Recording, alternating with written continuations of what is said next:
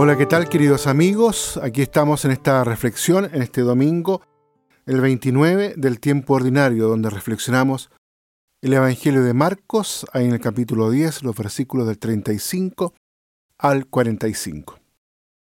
Jesús acaba de anunciar claramente a sus discípulos cómo ha de padecer y morir en Jerusalén, para resucitar al tercer día.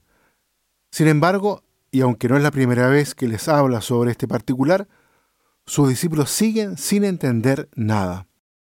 Jesús marcha resueltamente delante de ellos, preocupado y sabiendo a dónde va.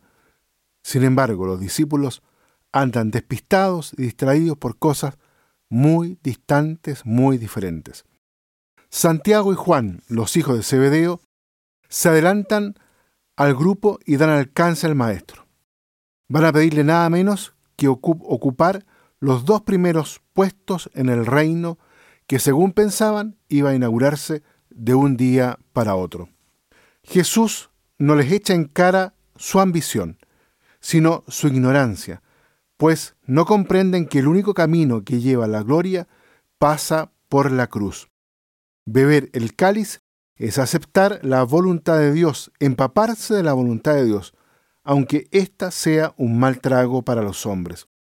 Ser bautizado es tanto como sumergirse en la amargura de la muerte.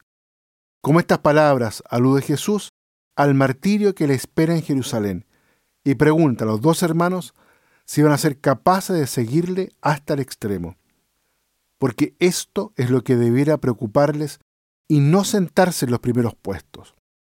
La ambición de los hijos de Zebedeo indigna a sus compañeros y el grupo se divide. Sin embargo, Jesús, dejando a un lado la cuestión de rangos y procedencias en el reino futuro, los reúne de nuevo y les enseña cómo deben comportarse ahora en el reino que se inaugura en el seno de la comunidad. En primer lugar, constata el hecho de que los jefes y los grandes tiranizan y oprimen a los pueblos. El abuso de poder es un hecho fácilmente comprobable en todos los pueblos, a tal punto que Jesús lo da por sabido.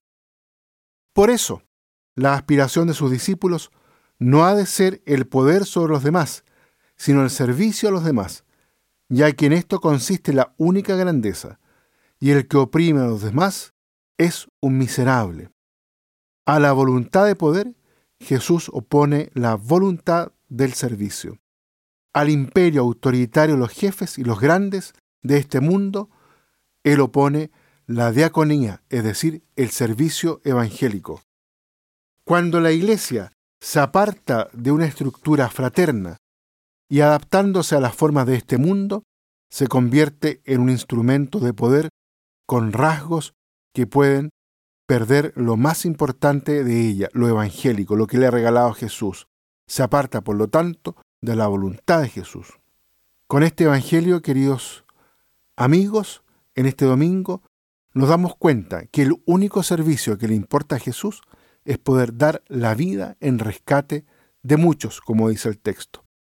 Eso es lo que genera la verdadera autoridad, aquel que se pone al servicio de todos, incluso considerando también perder su propia vida, porque perder la vida en el lenguaje de Jesús significa dar la vida, darle vida a otros, en función del servicio y de la entrega desinteresada. Que Dios los bendiga a todos y a cada uno.